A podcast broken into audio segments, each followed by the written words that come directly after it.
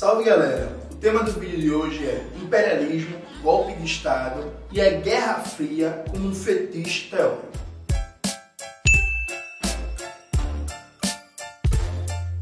Desde que aconteceu o golpe de Estado na Bolívia contra o presidente Evo Morales, o vice Álvaro Garcia Lineira e um conjunto de autoridades no país, tem circulado um conjunto de textos que falam que isso é coisa da época da Guerra Fria, que isso é coisa dos anos 50 e que ninguém esperava que esse tipo de coisa acontecesse nos dias atuais, ou seja, que um golpe de Estado com os militares na rua, com um cara de quartelada, ainda acontecesse nos dias atuais. Essa compreensão ela tem um problema muito sério. Por quê? Ela entende que o ciclo de golpes empresariais militares que aconteceu na América Latina no século passado foi fruto de uma guerra fria, entendida enquanto a mera disputa entre duas grandes potências mundiais, a União Soviética e os Estados Unidos, pelo controle do mundo. Na verdade, o que se chama de Guerra Fria foi um aguçamento da luta de classes a nível mundial. Ao final da Segunda Guerra, começa o que o Domênico Lousado chama de uma revolução anticolonial mundial. Não custa nada lembrar que África e Ásia estavam em sua totalidade colonizadas, que na América Latina, de maneira geral, existia regimes oligárquicos totalmente subordinados aos Estados Unidos da América. De tal sorte que ao final da Segunda Guerra acontece a Revolução Chinesa, Revolução Coreana, Revolução Argelina, Vietnamita, Angolana, Moçambicana e vários processos nacionalistas, terceiro-mundistas em toda a periferia do sistema capitalista. Os golpes de Estado e as ditaduras empresariais militares que aconteceram na América Latina não foram fruto de uma mera disputa entre União Soviética e Estados Unidos, mas sim uma resposta da classe dominante interna e do imperialismo à crise dos sistemas de dominação política e o avanço da classe trabalhadora. Na maioria dos países do Cone Sul, entre os anos 50 e os anos 70, a classe trabalhadora viveu o seu melhor momento do século XX melhor momento do ponto de vista organizativo, teórico e político. Então, no Brasil, de 55 até 64, a militância da classe operária chegou ao auge, a união entre campo e cidade, a hegemonia no campo político-cultural da esquerda nunca foi tão forte. No Chile, entre 69 e 73, nós tivemos o melhor momento da classe trabalhadora chilena. Na Argentina, no final dos anos 60, a classe trabalhadora também tornou o sistema burguês ingovernável e assim sucessivamente, sem falar na revolução nacionalista na Bolívia, nos grandes movimentos de massa e movimentos guerrilheiros no Peru. Aquelas ditaduras não foram uma simples resposta a um conflito bipolar entre União Soviética e Estados Unidos. Compreender assim é tornar a chamada Guerra Fria um fetiche histórico, um momento que não tem nenhuma relação com os determinantes estruturais da luta de classes na América Latina em um momento que passou. Essa ilusão de que o tempo dos Pinochets, dos Médicis, dos Videlas e, consequentemente, dos Che Guevaras, Marighellers e por aí vai, passou, foi muito forte nos anos 80. Compreensível. Se voltou às democracias burguesas na maioria dos países com um movimento de massas, com exceção no Brasil, aconteceu processos de punição dos militares, dos torturadores de golpistas e virou uma exceção e não a regra a existência de ditaduras militares no Cunisul.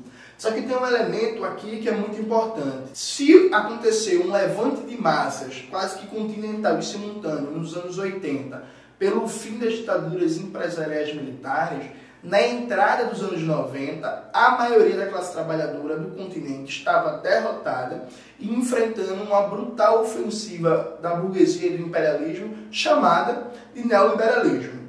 Quando a classe trabalhadora não tem capacidade de ameaçar o sistema, não está em posição de disputar a direção do poder político com a burguesia, não existe necessidade histórico objetiva de um regime de força, seja um regime bonapartista, um regime semifascista, fascista ou uma ditadura empresarial militar. Assim como a União Soviética tinha sido derrubada, o campo socialista destruído, o movimento comunista entra em crise quase terminal, do ponto de vista interno da América Latina e mundial, o imperialismo e cada burguesia em particular estavam em uma ótima situação. A coisa muda a partir dos anos 2000. Há uma retomada da iniciativa política das classes populares, que é materializada na primeira eleição de Hugo Chávez em 98 e o surgimento do bolivarianismo na Venezuela. E é seguido por um chamado ciclo progressista, ciclo de esquerda. O nome é ruim porque tenta homogeneizar processos que são muito diferentes. Então, na Venezuela e na Bolívia, nós tivemos um processo reformista radical com traços anti-imperialistas pronunciados. O Equador foi um tipo intermediário entre o modelo venezuelano e boliviano e o modelo brasileiro, chileno, argentino, uruguaio, que foram projetos políticos, que foram ou são projetos políticos social-liberais com níveis de enfrentamento maiores ou menores. O Brasil, por incrível que pareça, com o petismo, foi o projeto político menos radical de todos. De tal sorte que, se a gente olhar bem para a história, a partir do momento que existe essa retomada da iniciativa política da classe trabalhadora com a liderança continental do presidente Hugo Chávez, os golpes de Estado, as quarteladas, elas voltaram. Então não custa lembrar que aconteceu um golpe de Estado no Haiti posteriormente uma ocupação militar neocolonial no país, com a participação inclusive do governo petista e da festejada diplomacia do ministro Celso Amorim, golpe em Honduras, golpe em El Salvador, golpe no Paraguai, tentativa de golpe, várias na Venezuela, a mais famosa, a tentativa de golpe de 2002, muito bem retratada no documentário A Revolução Não Será Televisionada tentativa de golpe na Bolívia, tentativa de golpe no Equador, golpe no Brasil em 2016.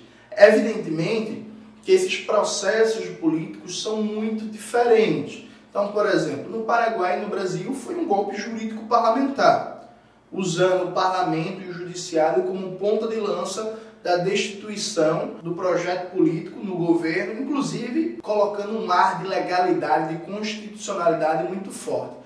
Na Venezuela, em 2002, foi uma quartelada estilo clássico, militares na rua, sequestraram o presidente. Na Bolívia, em 2008, com um levante cívico policial da classe dominante de Santa Cruz de la Sierra, que inclusive é ponto de lança no golpe atual que destruiu Evo Garcia Lineira, foi uma mistura entre um golpe jurídico, parlamentar e uma quartelada. No Haiti, como eu já falei, o golpe foi um golpe estilo clássico, seguido de uma ocupação neocolonial, e assim sucessivamente. Aliado a essas retomadas de golpes de Estado de maneira sequencial, nós também vemos uma onda de uso do judiciário para fazer guerras jurídicas contra figuras, em sua maioria, líderes reformistas bastante moderados.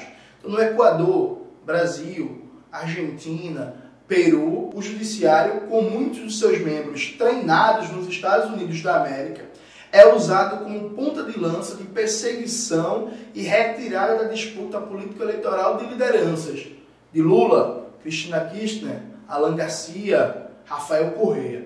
De tal sorte que bastou a classe trabalhadora voltar a ter algum nível de iniciativa histórica reagir ao neoliberalismo em seu estado puro e o sistema de dominação internacional instituído no pós-Segunda Guerra Mundial e comandado pelos Estados Unidos entrar em crise com a ascensão da China, que os golpes de Estado, as quarteladas, os pinochets voltaram a aparecer.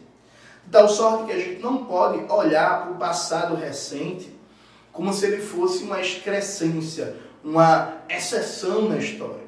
Como eu falei em outro vídeo, na América Latina, por ser uma região periférica do capitalismo, fundamentada na superexploração da força de trabalho, na transferência de riqueza para fora e na dominação do imperialismo, aqui os conflitos de classe rapidamente assumem uma forma mais aguçada. E a dimensão político-militar da luta política aparece de maneira muito mais fácil. Na América Latina, não é possível, por exemplo, aguentar um partido operário, um partido comunista com mais de um milhão de militantes existindo legalmente por 20, 30 anos, como a França conheceu no pós-Segunda Guerra. Isso nunca aconteceu na América Latina e nunca vai acontecer. A Venezuela, que é o projeto político desse, desse mal chamado ciclo progressista mais avançado, ela resiste a uma ofensiva brutal e ininterrupta de mais de 20 anos. A rigor,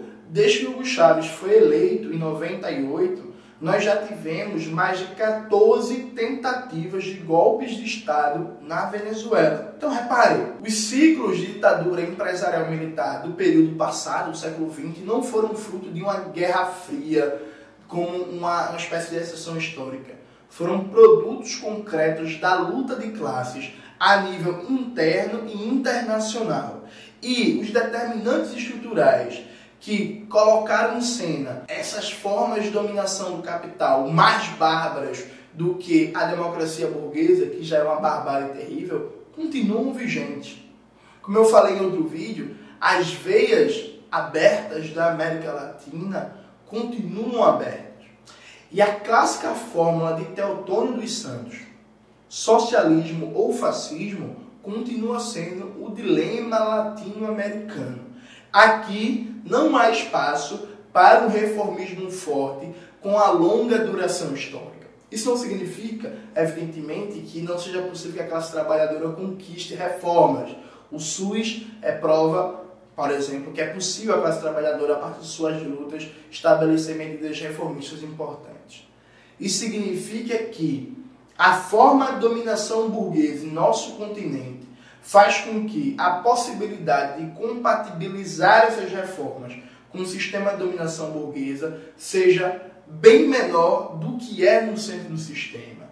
E é muito mais fácil a classe dominante, escudada, apoiada pela embaixada de Washington, partir para a iniciativa golpista atuando na forma de uma contra-revolução preventiva, impedindo que as diversas lutas por direitos sociais, por salários, por reformas, assumam a forma de uma crise revolucionária. É matar a revolução antes que a revolução sequer bote a cabeça para fora. Essa é a América Latina.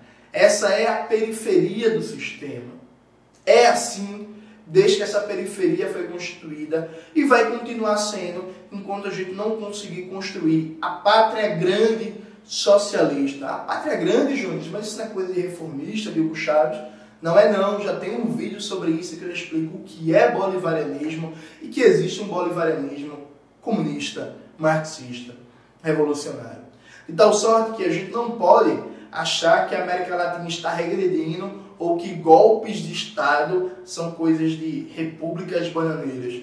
Golpes de Estado são parte do modo de dominação normal da burguesia interna e do imperialismo na América Latina.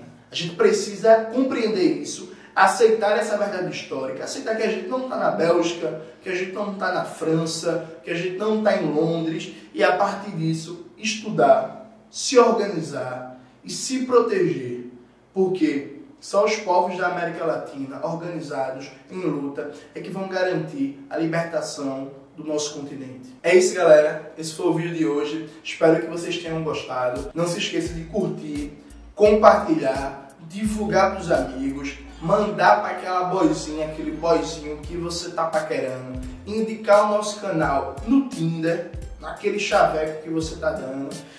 Qualquer dúvida, chama, vai ter material aqui na descrição do vídeo. Obrigado, até a próxima.